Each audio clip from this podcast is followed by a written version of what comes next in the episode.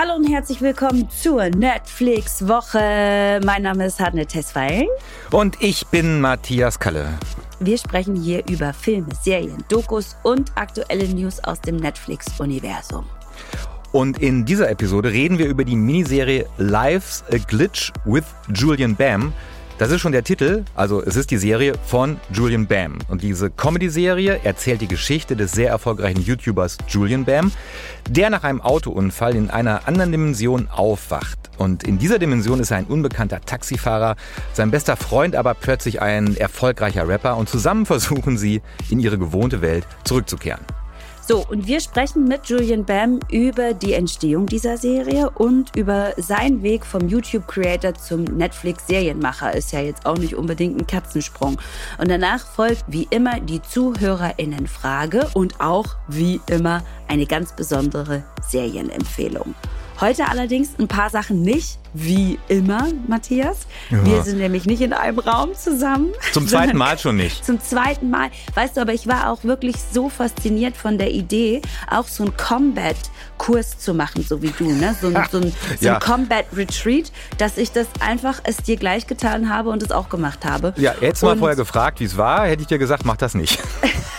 weißt du, was lustig ist? Ich habe zum ersten Mal, seit wir aufzeichnen, keine Jogginghose an. Zum allerersten Mal. Äh, sondern, guck mal hier, ich habe so eine, so eine schwarze Hose aus Seide an. ja, Einmal muss, ist sie nicht im Studio. Man muss, dazu sagen, man muss dazu sagen, ohne zu viel zu verraten, Hartnett ist gerade an einem Ort, wo es sehr, sehr warm ist. Sehr, ja. sehr, sehr warm. Ja? ja? Also das darf man sagen. Darf ähm, man während ich mir hier den Arsch abfriere. Die haben für mich die Heizung in unserem Aufnahmeraum angemacht. Die Heizung oh, läuft. Wow. Ich sitze, oh. ich sitze, es ist mollig, mollig warm. Ach ja, so. komm. Aber, Aber wir, äh, wir kriegen es trotzdem hin. Wir, wir, wir werden das trotzdem schaffen und steigen jetzt ein, wieder mit einem Teil, den man auch mit wie immer anmoderieren könnte, nämlich den News der Woche. David Fincher, den kennt ihr, weil er Regie geführt hat bei äh, so Filmen wie zum Beispiel Sieben oder Gone Girl oder The Social Network. Der jedenfalls hat jetzt ein neues Projekt für Netflix angekündigt und zwar eine Doku-Serie. Die hat auf den Namen Voir.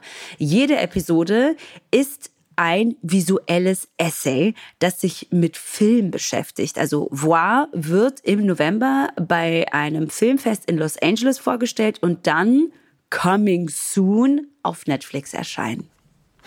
Und das Interessante ist, dass Netflix vor Bekanntgabe bei Twitter so ein bisschen Spannung aufgebaut hat, ähm, in dem geschrieben wurde, morgen kommt etwas Besonderes von David Fincher.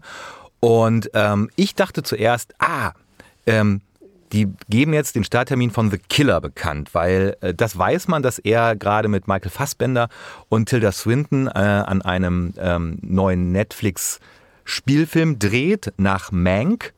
Ähm, aber das ist, glaube ich, noch in Pre-Production. Also jetzt erstmal Voir und ähm, dann hoffen wir natürlich alle auf The Killer, aber auch auf die dritte Staffel der Serie Mindhunter, wo er ja auch ausführender Produzent war. Diese ähm, Serie über die Entstehung der Profiler-Sektion äh, ähm, beim FBI es könnte spannend werden und vielleicht auch so ein kleines Nerdy-Ding, oder? Wenn man so sagt, okay, guck mal, jede Folge ist ein visuelles Essay, das sich mit Film beschäftigt. Das könnte dann tatsächlich so eine kleine Film- oder sagen wir mal Cineasten ähm, Perle werden vielleicht auch, ne? Für all diejenigen, die sich nicht nur mit Film also die nicht nur Filme und Serien gerne gucken, sondern sich tatsächlich mit der Herstellung und der Machart von Filmen beschäftigen. Das könnte ich mir echt schon spannend vorstellen. Ja, ich bin, ich bin, ich freue mich drauf. Ich freue mich auf alles, wo David Fincher auch nur einen kleinen Finger äh, äh draufgelegt hat. Äh, von daher coming soon und wir sind gespannt und werden weiter berichten, wenn wir mehr wissen.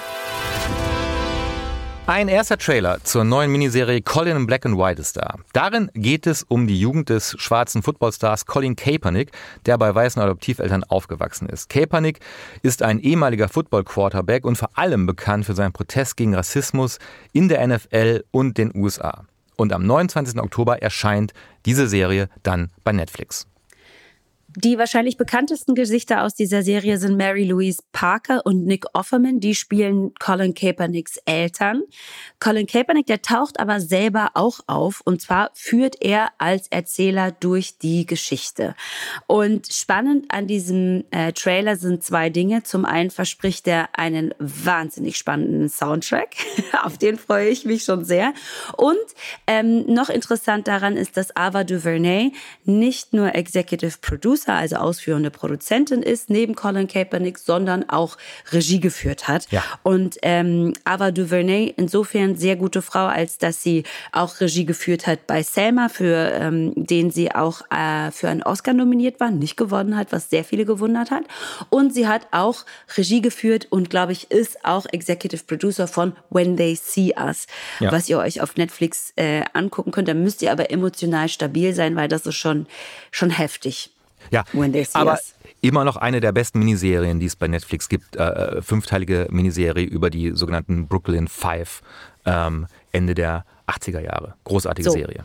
Und wenn man weiß, was sie da gezaubert hat, dann habe ich eigentlich die allergrößten Hoffnungen für Colin in Black and White. Am 29. Oktober kommt die Serie raus. Gwyneth Paltrow hat eine neue Reality-Serie und zwar geht es darin um Sex und Liebe. Das lasse ich erstmal so stehen. oh, wie schön. Endlich mal. Tatsächlich, tatsächlich endlich, endlich, mal Sex. Ne? Äh, tatsächlich begleitet sie verschiedene Paare, die durch spezielle Sexualtherapie und Sexualtherapien, das sind nämlich unterschiedliche, neues Leben in ihre Beziehungen einhauchen wollen. Und zwar Sex, Love and Goop. Goop äh, bezieht sich dabei auf die Wellness- und Lifestyle-Marke von Gwyneth Paltrow. Die sechs Folgen sind ab heute auf Netflix zu sehen. Gwyneth Paltrow macht das auch nicht alleine, diese Therapien mit den Paaren, sondern wird von einem ganzen Team von ExpertInnen unterstützt, unter anderem von Michaela Böhm, einer österreichischen Paartherapeutin, die bereits Will und Jada Pinkett Smith beraten hat und deren Beziehung, ja, kann man sagen, gerettet hat? Ich glaube ja.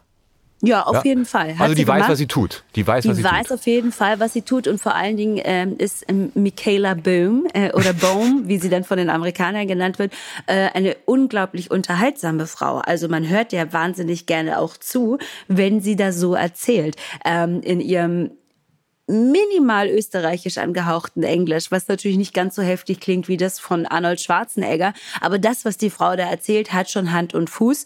Ähm, die Paare, die sie da begleitet, die nehmen an Workshops teil, wo sie zum Beispiel über intime Berührungen diskutieren, wo sie auch unterschiedliche Spielzeuge ausprobieren dürfen. Und die Paare gehen da einige sehr befangen, einige weniger befangen rein in diese Therapie.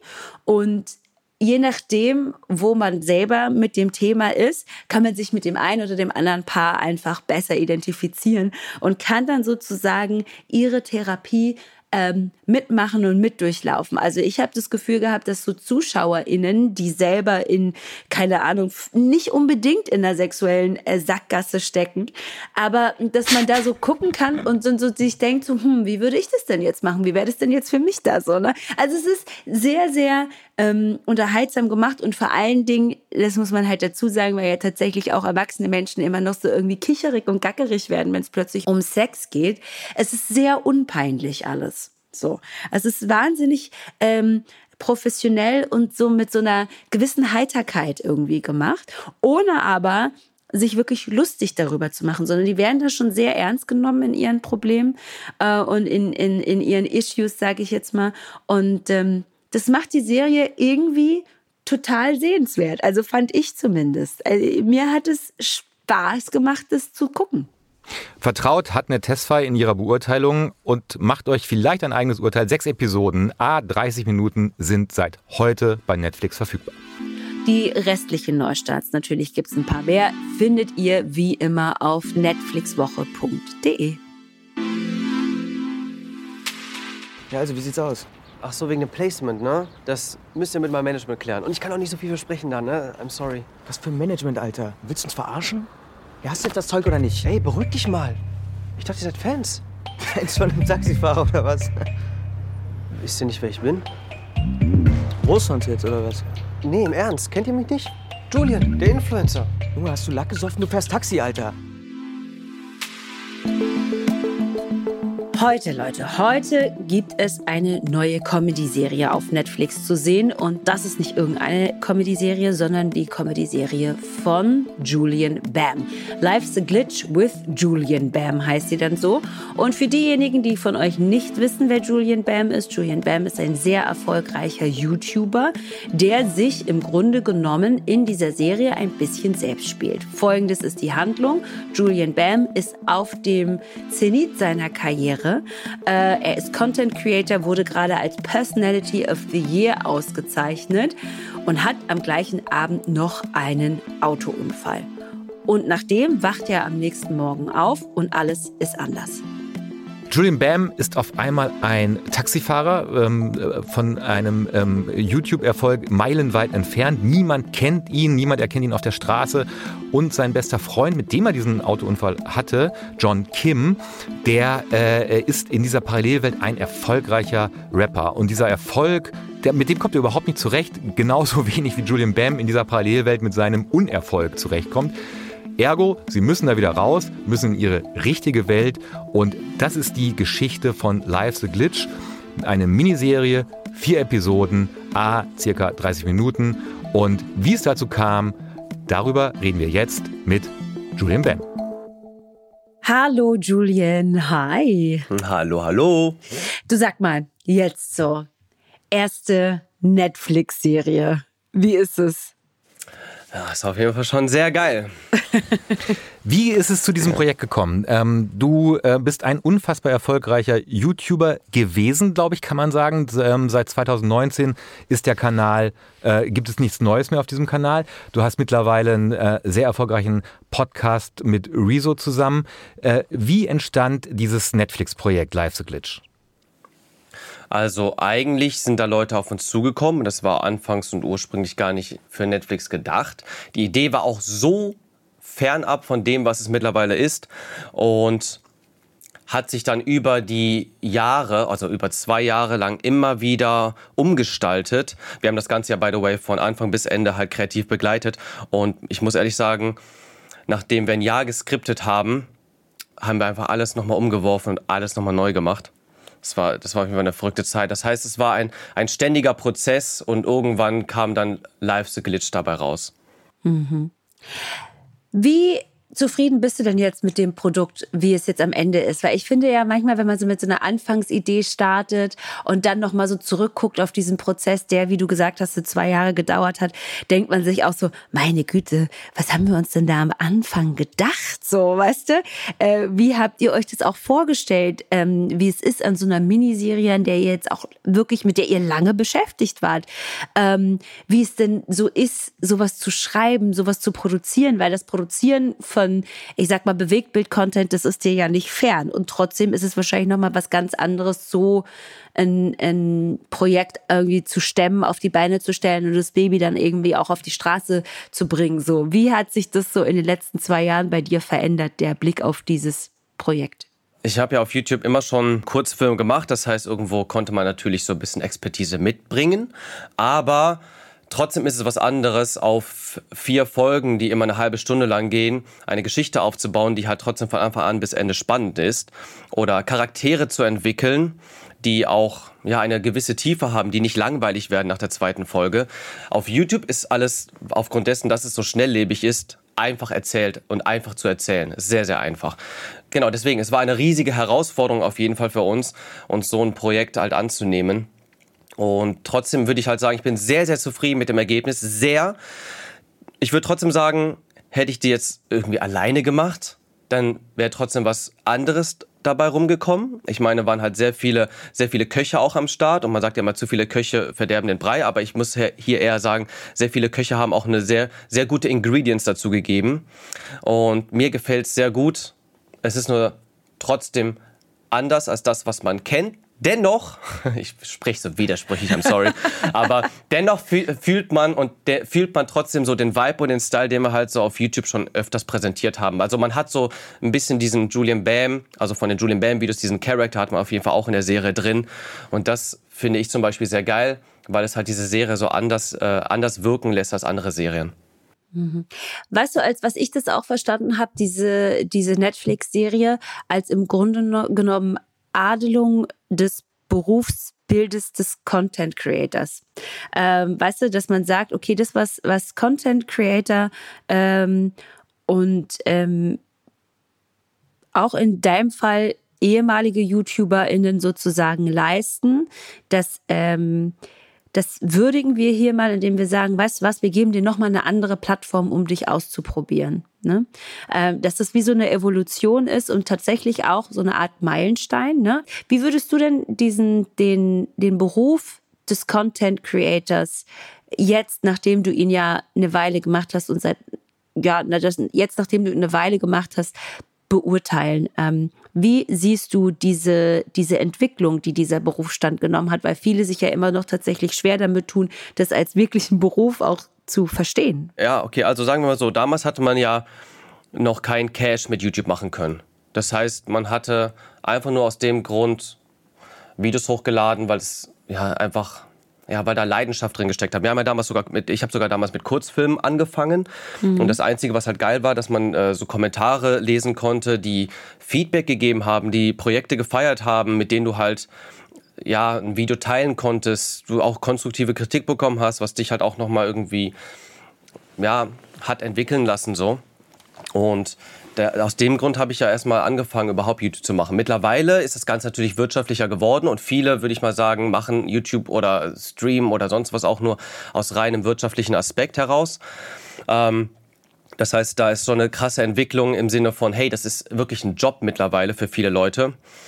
Ich sehe das halt muss ich immer noch sagen, auch wenn Leute sagen, ja, das ist nicht so, dass du laberst Bullshit, würde ich immer noch sagen, es ist trotzdem immer noch Leidenschaft. Ich setze mich hin, ich liebe es, Videos aufzunehmen. Ich liebe es, Videos zu kreieren. Ich liebe Storytelling, ich liebe Stories äh, zu entwickeln, zu kreieren und sowas. Und Netflix ist halt auch einfach nur noch mal eine Chance gewesen, dass man halt einfach eine größere Geschichte erzählen kann. Deswegen, ich feiere das, ich feiere halt dieses, ähm, ein Content Creator sein zu dürfen. Würdest du eigentlich sagen, dass ähm, du, du sagtest gerade, dass du Inhalte konzipierst seit jeher, dass du dich auch als Storyteller verstehst. Das würdest du so weit gehen, dass eigentlich die, die, die Abspielplattform fast egal ist? Ähm, oder hat es für verschiedene Abspielformen verschiedene Arten des Erzählens? Also muss man bei YouTube anders erzählen als bei Twitch, als bei Spotify, als bei Netflix? Oder ist es am Ende das ja. Gleiche? Nee, es ist definitiv komplett was Unterschiedliches. Es ist immer du also wenn du auch eine, wenn ich eine Geschichte schreibe und die ist komplett fiktiv, ist sie trotzdem ich. Wenn ich jetzt am Podcast mit meinem Kollegen äh, hier Rezo nicht, über Schwänze debattiere, dann ist es halt immer noch, sind es immer noch wir. Wenn ich jetzt im Livestream bin und einfach irgendwie ein Game zocke, dann bin ich ja trotzdem ich. Aber es ist dennoch unendlich unterschiedlich einfach zueinander. Bei YouTube geht es halt ein bisschen um Inszenierung, und Netflix ging es halt auch mal eine Geschichte zu schreiben. Beim Podcast geht es halt darum, einfach mal abzuschalten, einfach mal Gedan den Gedanken freien Lauf zu lassen. Das sind schon unterschiedliche, unterschiedliche Art von Content, komplett unterschiedlich. Aber trotzdem ist man halt immer man selbst irgendwo. Also das ist wichtig. Das ist eigentlich sogar, das ist sogar so ein äh, wichtiger mh, mm, ja, äh, Erfolgsformel irgendwie, habe ich das Gefühl, wenn man das jetzt so sagen darf, dass du halt trotzdem dich selber nicht so verlieren darfst, so in allem, was du machst. Hm. Die Tatsache, sich selber nicht zu verlieren, das funktioniert natürlich auch dann, wenn man mit einem festen Team zusammenarbeitet. Und du hast in dem Zusammenhang ja auch mit deinem älteren Bruder ähm, wieder zusammengearbeitet, der Regie geführt hat. Ja? Ähm, war dir das von Anfang an klar, dass so dein, dein Kreis ähm, durchaus sich nochmal ähm, zwar vergrößern würde, aber dass deine, deine wichtigsten Go-To-Personen die gleichen sein müssen? Ja, ja, safe. Also, ähm, ein Kollege von mir, ähm, der John, der ja auch Protagonist in der Serie ist, den kenne ich ja, der kenn den kenne kenn ich schon mein gefühltes Leben lang. Der war ja auch damals ein Schüler von mir, ein Tanzschüler. Dann habe ich mit ihm YouTube gemacht, dann hat er aufgehört mit YouTube, dann war der irgendwann aber auch in meinem Team und haben wir zusammen YouTube-Videos gemacht auf meinem Kanal und jetzt haben wir zusammen eine Netflix-Serie. Mein Bruder, der mich auch immer unterstützt hat mit Film oder auch meine Inspiration war, überhaupt etwas mit Film zu machen, oder der mir auch immer geholfen hat, wenn ich mal in der Klemme saß äh, mit den Videos und einfach Verstärkung brauchte. Ja, es war mir schon wichtig irgendwie, dass man so Leute hat, Vertrauenspersonen, Bezugspersonen, die mit dem man es halt gemeinsam meistern konnte. Und klar, es wurde auch sehr, sehr hitzig manchmal und sehr emotional, vor allem auch mit meinem Bruder, weil wir ja ganz oft im Stress waren. Wir haben 70, Shot für den, 70 Shots für den Tag, aber können irgendwie nur 30 stemmen, weil die Zeit einfach viel zu knapp war und wir uns an sehr, sehr viele Regeln halten mussten. Und da musste halt auch dann da mussten halt auch sehr viele Entscheidungen gefällt werden. Mein Bruder und ich, ich weiß noch, wie oft wir einfach diskutiert haben, ohne Ende, ohne Ende. Ähm, und es teilweise so emotional wurde, weil wir natürlich beide versuchen, die die bessere Entscheidung gerade zu treffen, aber alles basiert ja immer nur auf Spekulation. Was machen wir jetzt mit den ganzen Shots, die wir nicht drehen können? Haben teilweise im Wohnwagen in unseren Esspausen auch nochmal neu schreiben müssen, das Skript umwerfen mussten, äh, müssen, neu entwickeln müssen. Dann gehen wir wieder raus und müssen erstmal den Leuten wieder pitchen, dass wir es ein bisschen anders lösen werden, weil das dann ein bisschen kürzer ist. Also es war hardcore, aber es war immer mit der Intention, dass wir gemeinsam eine Lösung finden für das Problem. Und ihr müsst wissen, Film und Serien ist immer nur Problem Solving. Auch in Hollywood. Es ist nur Problem Solving die ganze Zeit. Und deswegen fand ich es gut, dass ich mein, meine Leute auch irgendwie da hatte. Was hoffst du, wer dich jetzt bei Netflix auch neu entdeckt? Also was, wie stellst du dir den idealen Zuschauer, die ideale Zuschauerin vor, die ähm, äh, sich Live the Glitch with Julian Bam anschaut? Also ich freue mich natürlich, wenn der Community die Serie gefällt. Ich freue mich aber auch Leute, die mal vielleicht eins Community waren und ähm, vielleicht auch so wie ich nicht mal nicht mehr so YouTube-Konsumentmäßig unterwegs sind und vielleicht uns dann auf Netflix nochmal neu entdecken. Leute, die vielleicht gar nichts mit, äh, die nie mit unseren Videos in Berührung kamen, dass die uns vielleicht entdecken und auch Spaß haben an der Serie. Darum geht es endlich eigentlich nur um, dass Leute Spaß haben. Alles andere ist scheißegal. Und ja, wie bei unserem Podcast, natürlich freue ich mich über Leute, die uns neu entdecken. Wenn jetzt, wenn jetzt eine unserer Hörerinnen, einer unserer Hörer ähm, ähm, sagen, Julian Bam habe ich noch nie gehört. Ähm, und und ähm, wie würdest du jetzt diejenigen, die jetzt ähm, von deiner Kunst und von deiner Person noch nie was gehört haben, dazu bringen, einzuschalten bei Live the Glitch with Julian Bam? Also du hast jetzt quasi, das Mikro ist jetzt deins, es ist offen und du hast jetzt quasi sowas wie eine Minute Zeit zu sagen, ihr müsst euch diese Serie anschauen, weil. Ah, scheiße. Jetzt stehe ich voll unter Druck. Also auf jeden Fall schon mal die ersten 20 Sekunden verplempert mit. Oh ja, scheiße. Die Zeit läuft. Ich fühle mich gerade wie bei Squid Game. Aber ja. falls ihr etwas äh, genauso Gutes sehen wollt wie Squid Game, was ich gerade erwähnt habe, dann schaut doch Live the Glitch. das war meine Werbung. Okay. Ähm, Krass. Ich würde echt sagen, die Serie ist einfach etwas anderes als sonst die Serien. Einfach aufgrund seiner Comedy, aufgrund seiner Erzählweise. Man spürt auch ein bisschen diesen YouTube-Vibe, aber irgendwie in higher Quality, was auch spannend sein kann, weil wir haben auf YouTube ja nie nur den Standard-Shit gemacht. Wir haben nicht die Kamera angemacht und einfach drauf losgeredet, sondern wir haben halt Kurzfilme gemacht, Stories erzählt. Der Humor, der spiegelt sich halt auch in der Serie wieder, was zum Beispiel uns auch sehr wichtig war. Und auch hier, wie ähnlich bisschen und warum es halt auch die Serie ein bisschen anders macht, ist, hier erleben wir verschiedene Welten. Ähm, wir erzählen nicht nur zwei Parallelwelten, sondern wir erzählen viele Sachen. Wir haben im Trailer gesehen, hier geht es einmal kurz um Deutschrap, auf einmal sind wir in einem großen Labdorf Live-Action-Roleplay. Das heißt, auch in den Welten gibt es nochmal weitere Welten und das heißt, die Serie ist sehr facettenreich, die ist sehr, ja, nice, nice, nice Abenteuer, sehr nice Abenteuer. Julian, vielen, vielen Dank für deine Zeit. Viel Glück und viel Erfolg auch für den Launch von Life's a Glitch with Julian Bam. Und danke für deine Zeit. Danke ja? fürs Gespräch. Danke für eure Zeit. Bis dahin. Ciao, ciao. Danke. Ciao.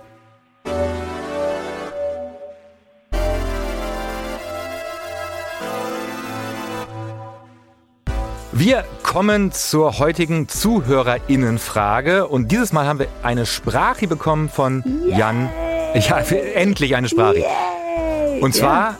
von Jan aus Leipzig. Hören wir mal rein. Lieber Hartnett, lieber Matthias, Jan hier aus Leipzig.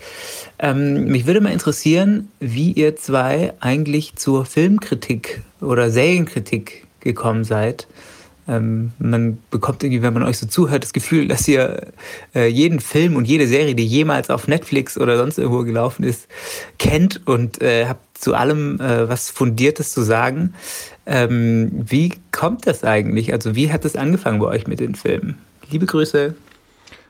Tja. Na, erstmal liebe Grüße zurück. Liebe Grüße nach Leipzig, Jan. So. äh, also ich, ich war ja auf der äh, Stefan Niggemeier Hochschule äh, für Fernsehkritik äh, und habe da meinen Bachelor gemacht. Äh,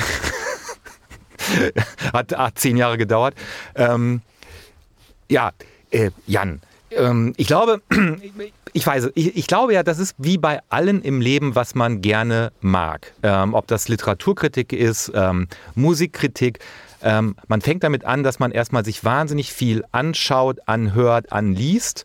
Ähm, und dann versucht irgendwie für sich selber erstmal zu verstehen, warum finde ich manche Dinge besser als andere. Und wenn man dann vielleicht sogar eine Sprache dafür entwickelt, warum das so ist und diese Unterschiede benennen kann, ähm, und wenn man dennoch noch in der Lage ist, andere damit zu unterhalten oder zu überzeugen, möglicherweise auch, dann ist man der Film- und Serienkritik schon ein gutes Stück näher gekommen. Ähm, ich glaube, Leidenschaft und ähm, eine gewisse Emotionalität für dieses Thema ähm, waren es jedenfalls bei mir. Ähm, meine Ausbildung, wenn du so willst, hat tatsächlich mit drei Jahren angefangen, als ich äh, äh, von meiner Familie das erste Mal vor den Fernseher gesetzt wurde. Und dann sind die weggegangen und sind zwei Tage später wiedergekommen. Und danach war ich im Prinzip Fernsehkritiker. So, hat nicht. Wie war das denn bei dir? Aber ganz kurz, bevor du jetzt, bevor, ja. bevor jetzt ich äh, spreche, würdest du dich denn selber als Film- und Serienkritiker bezeichnen? Nein, Nein. ich würde, das würde ich tatsächlich nicht machen. Ich würde mich, ähm, äh, also ich, ich bin immer noch Autor, so, ja, und, und, und, und ähm, ich, äh, nee, ich bin aber so größenwahnsinnig, dass ich glaube, dass ich mich mit Fernsehen ähm, besser auskenne als viele andere Menschen in Deutschland. Und, und, und, ähm, äh, und und deshalb würde ich sagen, dass ich, äh, es ist ja, was wir ja machen, ist ja im Prinzip unterhaltene Fernsehkritik. So, dadurch, dass wir ja über, wir reden ja auch in diesem Podcast nicht nur über Film oder Serien, sondern wir reden ja auch über Dokus und so weiter und so fort. Also, und, und, und Fernsehen ist ja für mich nicht nur das, was man bei dieser Kiste einschaltet und linear ist, sondern für mich ist Netflix auch Fernsehen im weitesten Sinne, weil es sind bewegte Bilder, die zu mir nach Hause kommen. Und ähm, das ist für mich am Ende Fernsehen. Deshalb würde ich Fernsehkritik, glaube ich, bevorzugen. So. Mhm. Ja. ja. ich äh, habe nämlich da gerade so ein bisschen drüber nachgedacht, ob ich mich denn wirklich als Film- oder Serienkritikerin bezeichnen würde mhm. und habe auch ähnlich wie du gesagt, nein. Ich glaube, unsere Aufgabe, beziehungsweise meine Aufgabe, so verstehe ich sie zumindest, ist eher, Filme und Serien irgendwie einzuordnen. Und mhm. zwar in einen größeren in unserem Fall in den meisten Fällen popkulturellen Zusammenhang. Ja. So ja. zu gucken, warum sind die so, ähm, wo ist da irgendwie vielleicht eine Relevanz? Warum taucht diese Serie gerade jetzt auf? Warum ist die gerade jetzt spannend und so? Und da glaube ich, sind ähm, Filme und Serien immer so ein ganz gutes Vehikel, um auch zu gucken, wo stehen wir gerade eigentlich so als Gesellschaft? Was unterhält uns denn gerade so als Gesellschaft? Mhm. Äh, und das ist es, glaube ich, so das, was ich eigentlich als meine eigentliche Aufgabe bezeichnen würde. Über das Vehikel von Filmen und Serien. So. Ähm, das habe ich früher über Musik gemacht. Ich komme ja. eigentlich aus der Musikjournalie und ähm, jetzt eben über Filme und Serien. Also insofern glaube ich gar nicht, dass das ähm, so das Kritikerinnen-Dasein ist, mit so gestückte, äh, mit so gezücktem Bleistift und Notizen machen. Natürlich mache ich mir auch Notizen, ne? Aber, aber hier, weißt du, man setzt man so die Brille auf und denkt sich, so, und jetzt kritisieren wir mal eine Runde. Sondern, nee, es ist wirklich eher das Einordnen in den größeren gesellschaftlichen Kontext. Was will dieser Film von mir? Was will diese Serie von mir? Und dann natürlich auch irgendwo im Subtext spielt das immer eine Rolle. Mag ich das? Ja, mag mhm. ich das? Ähm, und warum mögen das unter Umständen andere? Und warum mögen das aber vielleicht ganz viele Leute nicht? So, das mhm. ist eher so diese Diskussion und die Fragen, die ich versuche für mich in dieser Arbeit zu klären. Deshalb ähm, ist das KritikerInnenarbeit, ich weiß es nicht, aber so würde ich zumindest sagen, ähm, bin ich dazu gekommen. Und jetzt selber mal ganz ehrlich, es ist natürlich auch geil, äh, dass du einfach wirklich ohne Ende Sachen gucken kannst und sagen kannst, das ist Arbeit, fertig. Das, ich meine, wie geil ist das denn als Beruf? Das liebe ich schon sehr und freue mich, dass ich das machen kann. Das ist übrigens etwas, also ganz liebe Grüße an unsere KollegInnen, ähm, die sich eher mit Literaturkritik beschäftigen. Jedes Mal, wenn ich literarisches Quartett gucke, ja, und ich gucke es immer noch, ähm, äh, und jedes Mal heißt es am Anfang dieser Sendung, boah, wir mussten über 2000 Seiten lesen. Wir sind fix und fertig mit der Welt.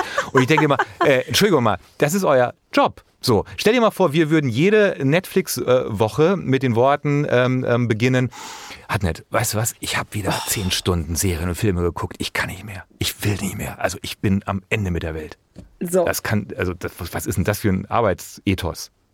So. Ich bin heute mit dieser Ausgabe der Netflix-Woche schon ein bisschen glücklich. Also, das muss man ganz ehrlich sagen. Wir haben ja darum gebettelt, fast, dass wir endlich mal eine Sprachnachricht bekommen. Und Jan aus Leipzig hat uns erhört. Wie geil. Der zweite. Ich freue mich sehr. Die zweite Die Sprachnachricht. zweite Sprache. In diesem Sinne würde ich jetzt mal sagen, keep 'em coming. Also Ja. immer her damit, immer weiter, immer weiter. Ihr wisst es, ähm, und die meisten von euch haben Papier und Bleistift zur Hand. Ähm, entweder könnt ihr uns eine Nachricht oder eben eine Sprache schicken an folgende Nummer, die 0152 900 2019 und die 5. Aber äh, falls ihr wie jeder normale Mensch diesen Podcast nicht mit Stift und Papier hört, so äh, könnt ihr auch einfach nochmal entweder auf netflixwoche.de gehen, da gibt's die Telefonnummer nochmal, oder in der Episodenbeschreibung, den sogenannten Show Notes, Leute, da gibt's die auch. Ja, rennt nicht jeder mit Stift und Papier in der Ja, Gegend ist rum, ja mein lieber richtig, ist ja- Matthias ist ja richtig, Und ist ja ein richtig. Hinweis noch, ne? Also wenn ihr uns eine Sprache schickt, Leute, dann könnt ihr und müsst ihr auch ein bisschen damit rechnen, dass diese hier vorgespielt wird oder vorgelesen wird. So. Und das, Das ist ist keine Sinn Warnung, das ist keine sondern- Warnung, sondern ein Versprechen. So. So.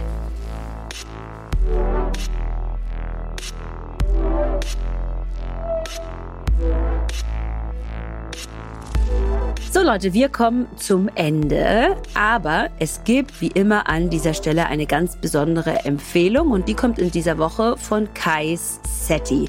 Den kennt ihr unter Umständen aus Blood Red Sky, ähm, hat aber auch schon in ganz vielen Tatorten und Polizeirufen mitgespielt. Äh, Soko Köln war zu sehen und Dogs of Berlin. Hi, meine Serienempfehlung äh, heißt Bad Blood, eine originale Netflix-Serie, basierend auf dem Buch Business of Blood, Mafia-Boss Vito Rizzottos Last War von Antonio Nicaso. Äh, Bad Blood, eine Serienempfehlung von mir, eine sehr gute Mafia-Serie. Diesmal aber spielt sie nicht in New York oder in äh, Chicago, sondern in Kanada, und zwar in der Stadt Montreal. Und es geht in der ersten Staffel, die ich sehr empfehlen kann, die auch auf dem Buch basiert. Äh, Die zweite Staffel ist frei erfunden. Ähm, Und zwar von Vito Rizzotto, dem Mafia-Boss, der 2013 verstorben ist, ähm, der Anführer der sizilianischen, italienischen Mafia-Familie in Montreal. Und er hat es geschafft, äh, die ganzen äh, kleinen Familien zusammen zu vereinen und ein großes Syndikat zu erschaffen. Er ist inhaftiert worden in den, wegen einem Mord in den 80er Jahren und dann ist die Familie zersplittert und seine rechte Hand, äh, Declan Cardinal, gespielt von Kim Coates, der auch sehr berühmt ist von äh, Sons of Anarchy, kann ich euch sehr empfehlen, die Serie. Der übernimmt dann seine sein Imperium und dann kommt er aus dem Knast 2012, wird er entlassen und beginnt ein Rachefeldzug. Also kann ich euch nur empfehlen. Bad Blood auf Netflix. Enjoy. Ja, sehr blutig. Ähm, dieser, dieser Tipp ähm, von Kai Setti, der in Blood Red Sky mitgespielt hat, jetzt als Bad Blood, eine Mafia-Serie. Ist nichts für dich, Hartnett, ne? Mafia-Serien als Genre finde ich ja schon auch immer spannend, tatsächlich, weil es ja, ja immer sehr viel auch um die Dynamiken innerhalb eines ähm, Clans geht. Es geht um die Dynamiken innerhalb so einer Familie. Es geht, ähm, ja, da ja sehr viel um die persönlichen Beziehungen. Deshalb muss ich dann natürlich immer weggucken, wenn es so um die Klar. blutigen Sachen geht. Aber ganz grundsätzlich passiert dann immer sehr viel, finde ich, zwischen den einzelnen ähm, Familienmitgliedern, dass ich da schon auch viel Schönes dran finden kann. Jedenfalls ähm, zwei Staffeln von Bad Blood gibt es bei Netflix. Die dritte Staffel ist zwar noch nicht bestätigt, aber die Macherinnen haben schon überlegt, was potenziell in den acht, neun Episoden passieren könnte. Und Kai Setti wird sich darauf freuen und ähm, alle anderen, die sich blutige Mafia-Serien gerne anschauen, wahrscheinlich auch. So, das war's für diese Woche. Eine pickepackevolle Sendung und ähm, ich glaube, die nächste wird ähnlich, weil in der nächsten Episode der Netflix-Woche geht es um den Horror-Heist-Film Army of Thieves von und mit Matthias Schweighöfer und nach Army of the Dead, der zweite Teil des großen Zombie-Universums, den sich Regisseur Zack Snyder ausgedacht hat und dessen erster Teil Army of the Dead im Frühjahr bei Netflix anlief. Und genau genommen ist Army of Thieves das Prequel, was die Vorgeschichte von Schweighöfers Figur Ludwig Dieter, diesem begnadeten Safeknacker, erzählt. Und ähm, damit Hatnen und ich uns da nicht irgendwie den Mund fusselig reden, haben wir uns Matthias Schweighöfer ins Studio eingeladen. Und was soll ich sagen? Er kommt. Und deshalb bin ich auch sehr, sehr froh, dass Hatnet dann ihre Combat-Ausbildung abgeschlossen hat und wieder mit mir zusammen hier im Studio sitzt, um mit mir gemeinsam Matthias Schweighöfer zu interviewen, weil mit internationalen Filmstars tue ich mich schwer. Da ähm, ähm, werde ich immer ganz klein und schüchtern und äh, hat nicht täglich Brot, ist ja mit äh, Hollywood-Superstars zu reden und deshalb bin ich ganz froh, dass du wieder da bist dann. Ja, ja, aber ne, es ist ja nicht nur irgendeine Hartnett, die da mit dir im Studio sitzt. Da sitzt ja sozusagen die gestellte Combat-approved Hardnet-Testfile, die mit dir im Studio da sind. Ja. ja? Also ja. wirklich eine Maschinenversion von mir selber. Ja, Hardnet-Maschine-Testfile. So. ähm, Falls ihr es nicht aushaltet bis nächste Woche, wisst ihr, was zu tun ist. Ihr könnt einmal auf netflixwoche.de vorbeischauen. Da findet ihr nicht nur alle wichtigen Neustarts der Woche, sondern auch alle Infos zu diesem Podcast und natürlich viele weitere Artikel. Zum Beispiel darüber, wie Parallelwelten in unterschiedlichen Serien funktionieren. CC Live the Glitch. Wir freuen uns auf jeden Fall auf euch dann am nächsten Donnerstag wieder. Wie gesagt, zu dritt im Studio. Mhm. Ähm, vergesst nicht bis dahin uns zu abonnieren, Leute. Ja. Macht's einfach. Dann verpasst ihr nämlich auch keine Folge. Ähm, könnt ihr zum Beispiel machen auf Spotify oder Apple Podcasts oder Leute, wo auch immer ihr eure Podcasts herholt. Wir freuen uns sehr auf euch. Bis dann. Tschüss. Macht's gut. Ciao.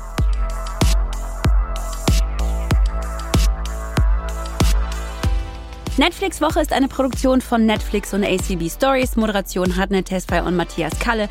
Redaktion Julius Wussmann, Jens Thiele. Produktion Isabel Wob. Und die Titelmusik kommt von Assad John.